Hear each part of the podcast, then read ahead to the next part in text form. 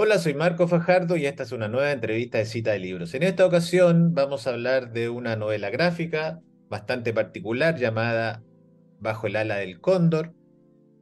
Es una obra que es producto de un trabajo de dos autores, Gonzalo Martínez, chileno, y Rodolfo Santullo, uruguayo, aunque nacido en México.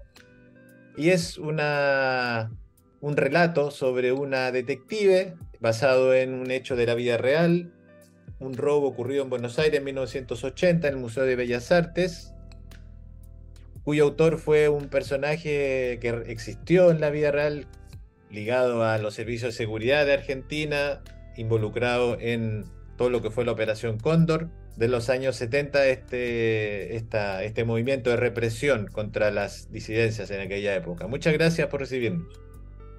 Muchas gracias por la invitación. Bueno, quería que me contaran eh, un poco de cómo fue que surgió esta, esta obra y también cómo se hizo este trabajo entre ustedes, que yo entiendo que cada uno vive en su país. Sí, eh, con Gonzalo no nos conocíamos en persona, habíamos coincidido en, una entrevista online durante la pandemia, uno de los FIC de la, de la FIC de Santiago se hizo en formato online y compartimos una mesa de autores y ahí nos vimos las caras por primera vez. Pero yo lo conocía a él como autor antes porque había leído y atesoro eh, Mochadik, la novela gráfica que él hizo junto a Francisco Ortega, y me venía dando vueltas en la cabeza que, quería hacer algo con él. Entonces, en ese mismo momento, un poco después, le escribí, le propuse y me dijo que sí, me dijo sí, hagamos algo juntos sin, sin, que, sin preguntarme siquiera qué tenía en mente. Sí, sí, que tenía ganas, que era hora de que los autores de los países sudamericanos estuviéramos más relación entre nosotros, que lográramos combinar esfuerzos y generar juntos obra. Y yo le propuse, por mi gusto personal, una intriga policial, porque es de las cosas que a mí más me gusta consumir como lector o espectador y también generar, pero además pensando un poco en eso, ¿no? ¿Qué, qué teníamos en común los distintos países de Sudamérica y lamentablemente tuvimos en común una serie de dictaduras orquestadas bajo un plan que fue el Plan Cóndor.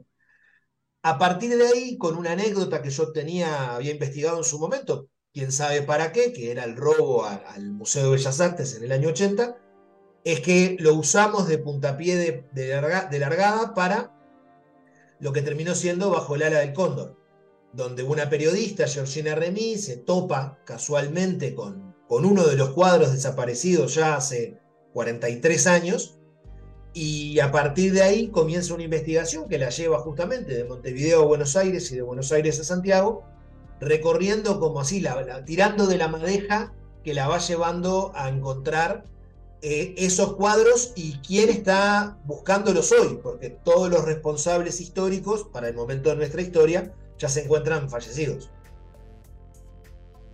Gonzalo, cuéntame un poco cuáles fueron los desafíos de, esta obra.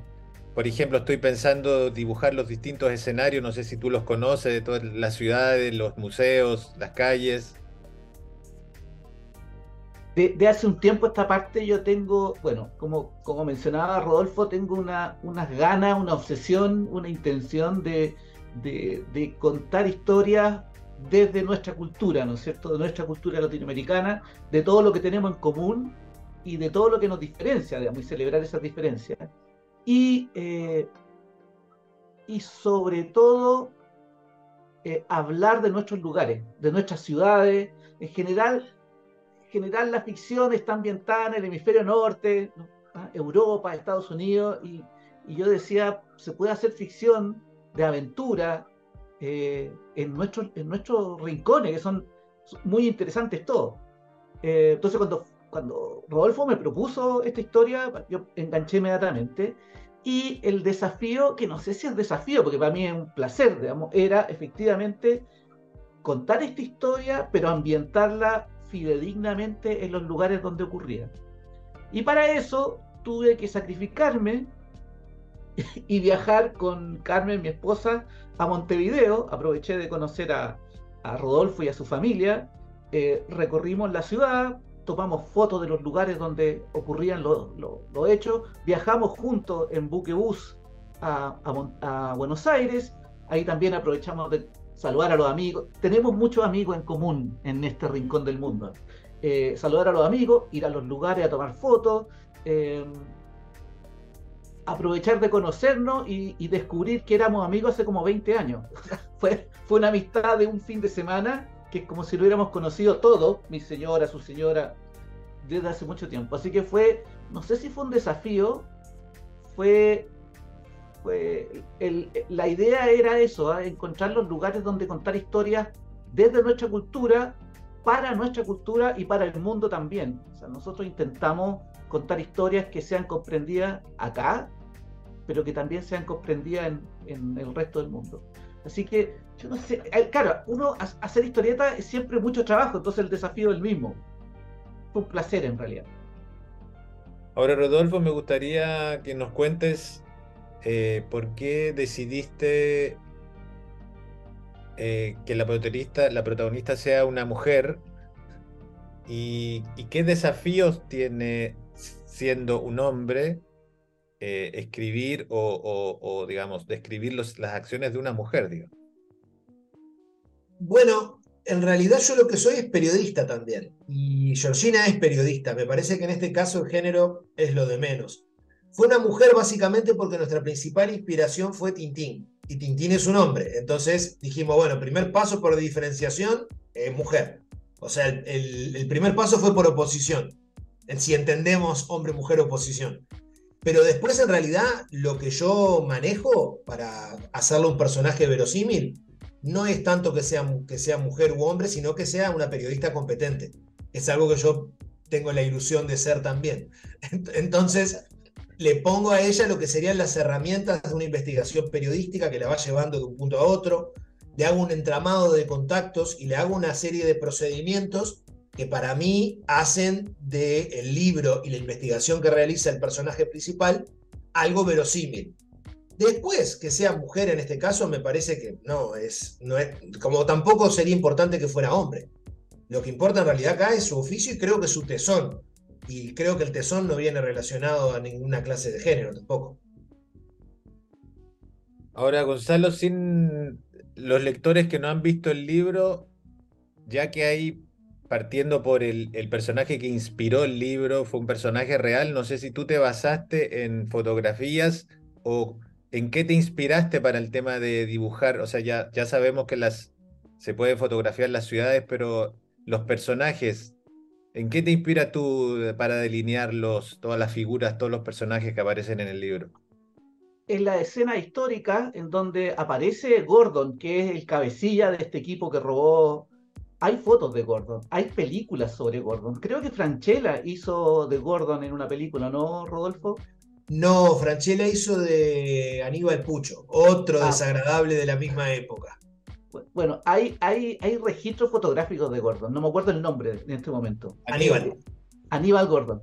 Eh, así que lo, lo, usé a él, pero el resto eh, fue, aparte de Gordon y de Pinochet, el resto son, son eh, gente imaginada en función de, de la edad, de la moda, de la onda, de la época.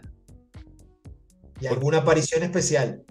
Ah, bueno, sí. Hay, hicimos algo que no, sé si fue a propósito de, Rodolfo y que me gustaría que se siguiera repitiendo si tenemos la oportunidad de continuar la aventura de Georgina.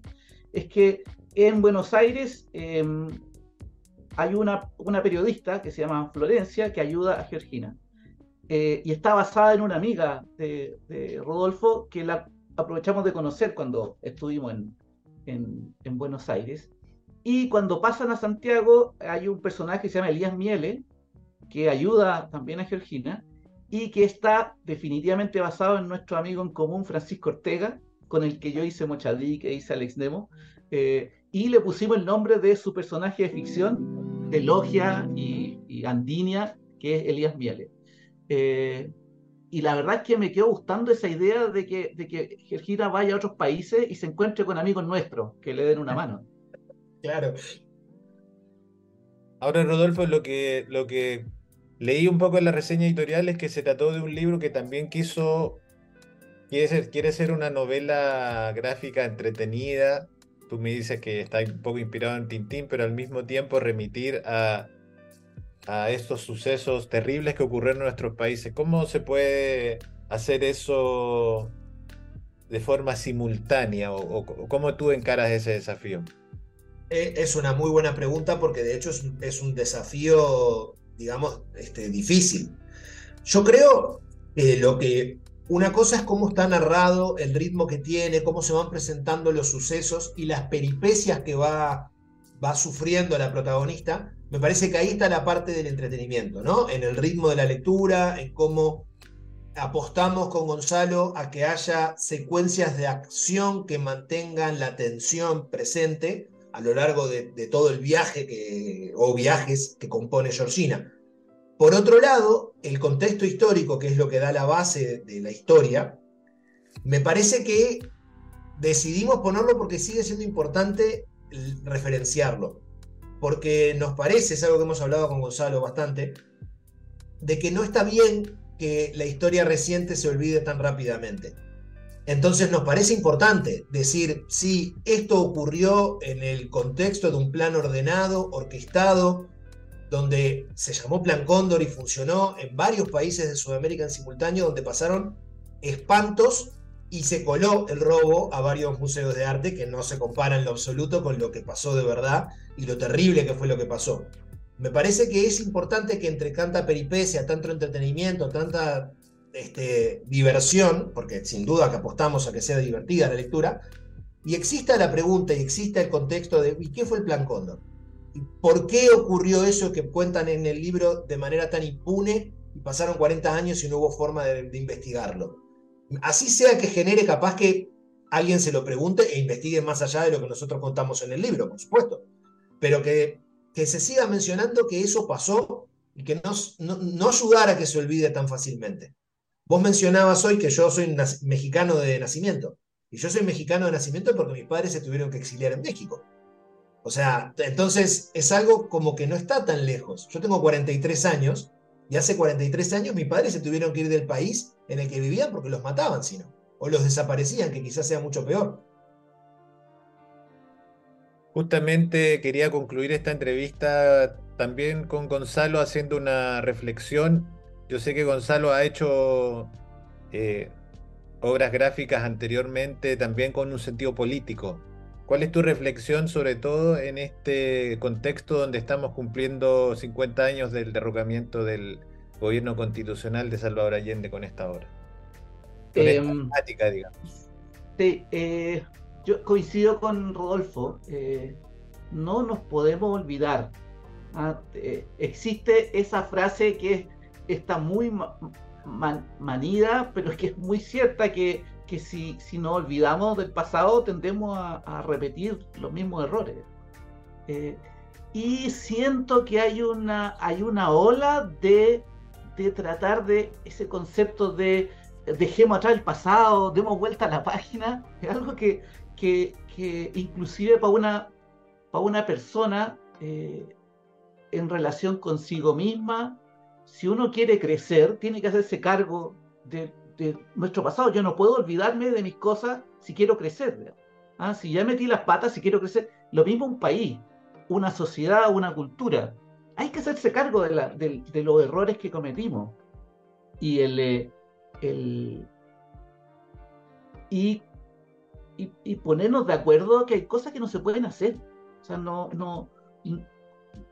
Yo entiendo que los militares, por su naturaleza, eh, tengan que odiar o despreciar o mirar de lejos a los, a los militares de otros países, pero no puede ser que los militares maten a gente de su propio país. O sea, es, es algo que no, y, parece tan naturalizado.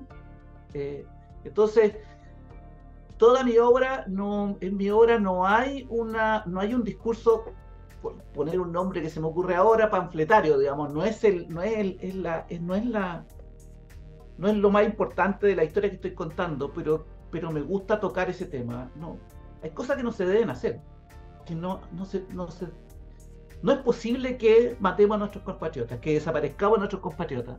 No importan los motivos.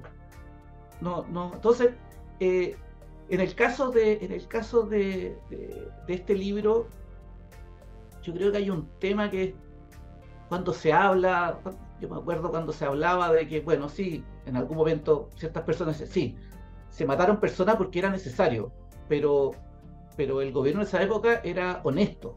Mentira, también robaban. Entonces, el, acá también, o sea, la gente aprovechó la impunidad para robar un museo completo, millones de dólares de obras que desaparecieron.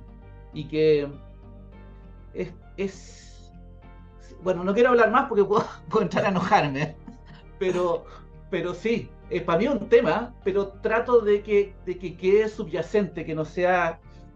Lo importante para mí en este caso particular es hablar de estos temas porque nos interesan y le interesan al mundo en estos momentos. Los movimientos que hay en Estados Unidos, que hay en Europa, de reivindicaciones fascistas. Eh, pero sobre todo me importa la unión latinoamericana. Sé que suena como panfleto, pero a mí me interesa eh, que somos un, continente o subcontinente súper homogéneo, muy homogéneo, el, más homogéneo del mundo, más homogéneo que África, que Europa, que Asia. Eh, pero además tenemos diferencias, entonces celebrar esas diferencias a mí me, me, interesa mucho. Ah, colaborar, eh, encontrar un mercado amplio para todos nosotros, un mercado comercial, pero también cultural. A mí eso me, me importa. Bueno, Rodolfo, Gonzalo, les agradezco mucho por su tiempo y les deseo mucho éxito con esta hora. Muchas gracias. Muchísimas gracias.